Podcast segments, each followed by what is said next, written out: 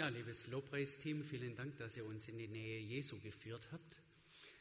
Und da kann ich jetzt und möchte ich gleich anknüpfen mit unserem Predigtext für heute. Der steht in Lukas 8. Wir hören dort auf die Verse 4 bis 15. Und überall, wo heute in Esslingen oder auch sonst Kanzeltausch im Rahmen der Evangelischen Allianz Gebetswoche ist, wird dieses Predigtwort jetzt zu Gehör gebracht. Wir sind also hin und her und kreuz und quer verbunden, sicherlich durch ganz Deutschland, nicht nur hier in Esslingen. Ich denke, das ist wichtig.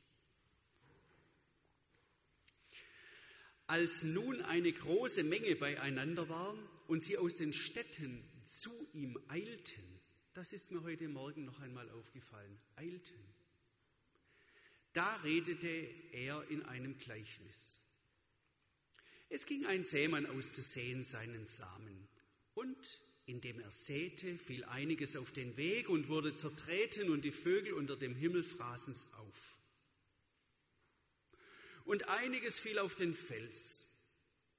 Und als es aufging, verdorrte es, weil es keine Feuchtigkeit hatte. Und einiges fiel mitten unter die Dornen, und die Dornen gingen auf und erstickten's.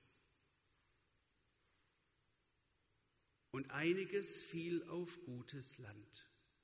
Auf gutes Land. Und es ging auf und trug hundertfach Frucht. Als er das sagte, da rief er, wer Ohren hat zu hören, der höre. Es fragten ihn aber seine Jünger, was dies Gleichnis bedeute.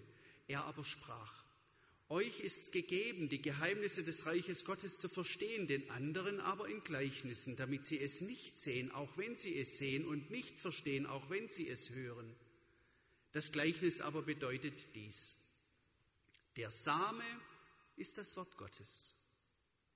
Die aber auf dem Weg, das sind die, die es hören. Danach kommt der Teufel und nimmt das Wort aus ihrem Herzen weg, damit sie nicht glauben und selig werden. Die aber auf dem Fels sind die, wenn sie es hören, nehmen sie das Wort mit Freuden an. Doch sie haben keine Wurzel. Eine Zeit lang glauben sie und zur Zeit der Anfechtung fallen sie ab. Was aber unter die Dornen fiel, das sind die, die es hören und gehen hin und ersticken unter den Sorgen, dem Reichtum und den Freuden des Lebens und bringen keine Frucht. Das aber auf dem guten Land, das sind die, die das Wort hören und behalten in einem feinen, guten Herzen und bringen Frucht in Geduld. Amen.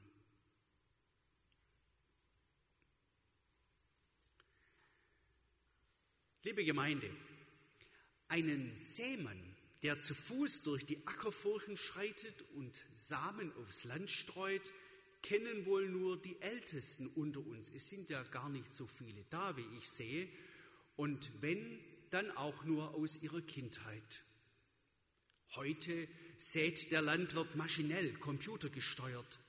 Er berechnet genau, wie viel Saatgut er braucht.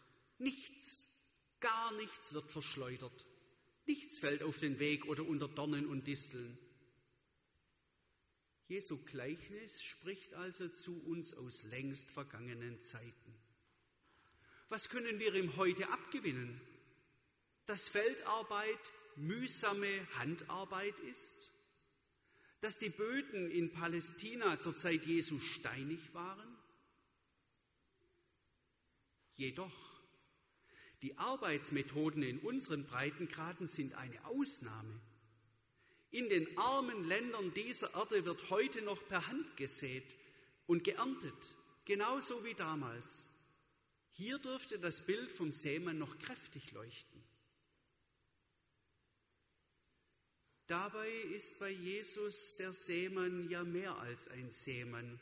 So wie etwa auch der Weingärtner mehr ist als ein Weingärtner und der Hirte mehr als ein Hirte. Alle diese Gestalten sind schon ein, in sich ein Gleichnis. Sie sprechen von Gott. Gott selbst ist der Seemann und er gibt sich mächtig Mühe. Wir sehen ihn bei der Arbeit, wie er mit vollen Händen Samen ausstreut egal wohin er dann fällt. Ein Teil landet auf dem Weg, ein Teil unter Dornen, ein anderer auf hartem Steinboden. Es ist voraussehbar, was daraus wird. Auf dem Weg dient der Samen den Vögeln als Vogelfutter. Auf den Felsen finden die Wurzeln keinen Halt und verdorren. Die Dornen überwuchern die Pflanzen und nehmen ihnen das Licht weg. Sprich, eine Kette von Misserfolgen begleitet den Sämann Gott bei seiner Arbeit. Aber am Ende heißt es, einiges fiel auf gutes Land und es ging auf und trug hundertfach Frucht. Aufgrund dieses dann doch so positiven Ausgangs haben die Bibelausleger diese Geschichte treffend als Kontrastgleichnis bezeichnet. Und tatsächlich, was ist das für ein Kontrast? Aus einem einzigen Saatkorn entstehen hundert neue. Hundert. Wow. So gesehen könnte man die Arbeit des Seemannes Gott trotz allem eine Erfolgsstory bezeichnen. Am Ende zählt nur, was aufging, die Frucht, nicht der harte Boden, auf dem nichts keimen konnte, nicht die Sorgen, die Dornen bestimmen also dieses Gleichnis und erst recht nicht, erst recht nicht der Teufel, der, wie näher erläutert wird, Gottes, äh, Gottes Wort aus unseren Herzen raubt, sondern die Verheißung, dass Gott trotz allem trotz allem etwas wachsen lässt und dass er seine Herrschaft zuletzt doch noch durchsetzt, auch bei uns. So ist in diesem Gleichnis also nicht nur der Seemann ein Bild für Gott, sondern der Acker auch ein Bild für unser Leben. Und ja, wenn wir auf uns sehen, dann muss wohl jeder und jede einräumen, dass es da schon auch Dornen, Disteln, Dürre gibt. Phasen, wo wir persönlich oder beruflich auf der Stelle treten, wo vieles erfolglos scheint und wir vergeblich auf Früchte hoffen, weil der Boden, den wir zu beackern haben, so hart ist, so unfruchtbar. Daneben gibt es aber, so will ich sagen, Gott sei Dank, auch beglückende Erfahrungen von Wachstum und Gedeihen, von spürbarem Segen, von einer Ernte, die wir einholen dürfen. Und wenn Jesus uns hier dieses Gleichnis erzählt, dann will er, dass wir vor allem darauf achten. Sprich, wir sollen nicht an dem hängen bleiben, was misslungen ist in unserem Leben, in deinem Leben, sondern wir sollen wieder staunen lernen. Wir dürfen es, was uns trotz allem von Gott her auch geschenkt wurde. Wachstum und Gedeihen, hundertfache Frucht. Ich weiß nicht, wie es euch geht. Ich durfte in meinem Leben solchen Segen gerade dann erleben, wenn es schwierig wurde. Ich werde nie vergessen, wie ich zu Beginn meiner Studienzeit in Tübingen sehr unsicher war, ob Theologie das Richtige für mich wäre. Ausgerechnet da wurde mir gleich dreimal hintereinander ein und dasselbe Bibelwort von verschiedener Seite zugesagt. Aus 2 Samuel 7, Vers 18. Bis hierher hat mich Gott gebracht. Bis hierher hat mich Gott gebracht. Bis hierher hat mich Gott gebracht. Da sagte ich mir, wenn das so ist, wenn Gott mich wirklich bis hierher gebracht hat, dann wird er mich doch auch durch das Theologiestudium hindurchbringen. Und so geschah es. Es machte mir immer mehr Freude zu studieren. Und heute bedauere ich nur eines, dass ich damals nicht noch viel länger studiert habe. Übrigens, Psalm 136, den ihr ausgesucht hattet zum Gebet, das war der Psalm, das ist mir vorher wieder eingefallen, über den ich mein alttestamentliches Examen jetzt vor genau 25 Jahren in Tübingen, also Hebräisch-Deutsch war das, geschrieben habe. Heute kann ich nicht mehr so gut Hebräisch, leider. Was ich sagen möchte, also mit meinen anfänglichen Zweifeln im Studium und dass ich das dann durch dieses Bibelwort aus dem zweiten Samuelisbuch geändert hat.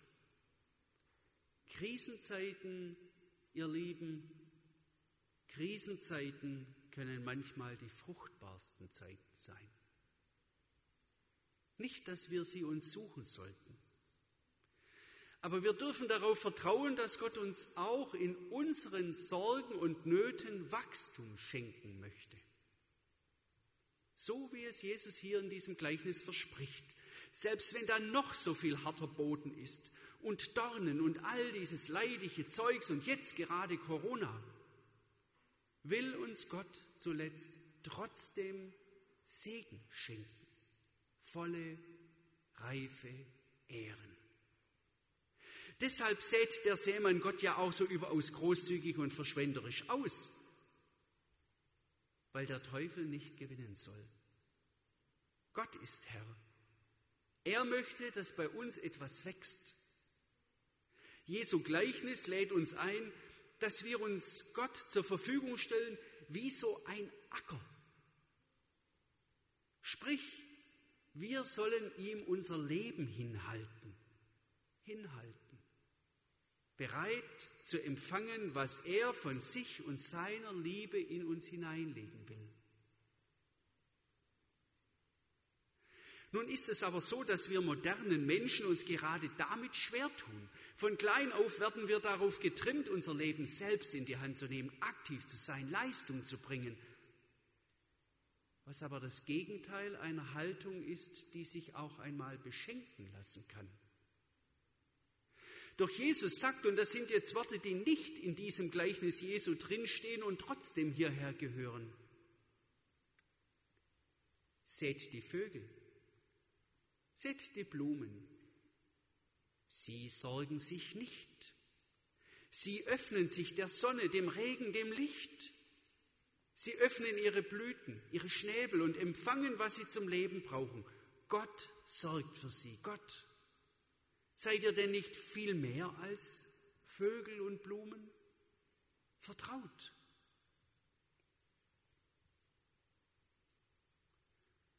Offen und empfänglich für Gottes Liebe sein heißt also immer auch ein Stück weit das, was so tief in uns drinsteckt von unserer Erziehung her, hinter sich zurücklassen. In Gottes Reich, liebe Brüder und Schwestern, gelten andere Gesetze. Da dürfen die Hände auch, da dürfen wir die Hände auch mal ruhen lassen und hören, einfach nur hören auf Gottes Wort. So wie vielleicht jetzt ja auch.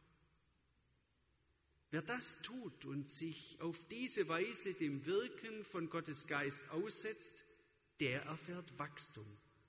Der wird stark an, wie habt ihr es genannt, Hoffnung, Freude und Frieden.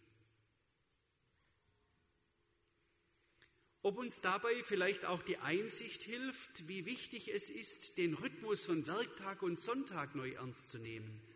Wenn wir am siebten Tag der Woche bewusst innehalten, damit Gott zu uns reden kann, dann sorgen wir dafür oder dann helfen wir mit, dass wir ein fruchtbarer, ein guter Acker sind. Aber auch unter der Woche, gleich morgen wieder, ist es wichtig, sich immer wieder stille Zeiten Atempausen zu gönnen. Ich mache das in meinem doch oft sehr ausgefüllten Pastorenalltag gerne so, dass ich mich um die Mittagszeit, ihr habt es schon gehört, auf einen größeren Spaziergang begebe. Quer durch Esslingen, das ist ja, wenn man neu irgendwo ist, dann auch immer ziemlich spannend. Nicht selten bin ich dann schon in der Stadtkirche gelandet oder in der Frauenkirche und habe mich dann dort in eine Bank gesetzt mit den Losungen der Herrnhuter Brüdergemeinde in der Hand. Die gibt es heute ja sogar schon auf dem Smartphone. Übrigens, das ist etwas Tolles, finde ich, diese App, wo man jeden Tag gleich lesen kann, Losung des Alten Testaments, Lehrtext des Neuen Testaments. Und wenn ich dann dort so sitze in einer der schönen Esslinger Kirchen, manchmal auch in meiner eigenen übrigens, kann ich mit Gott reden und wahrnehmen, was er mir sagen will. An diesem Tag.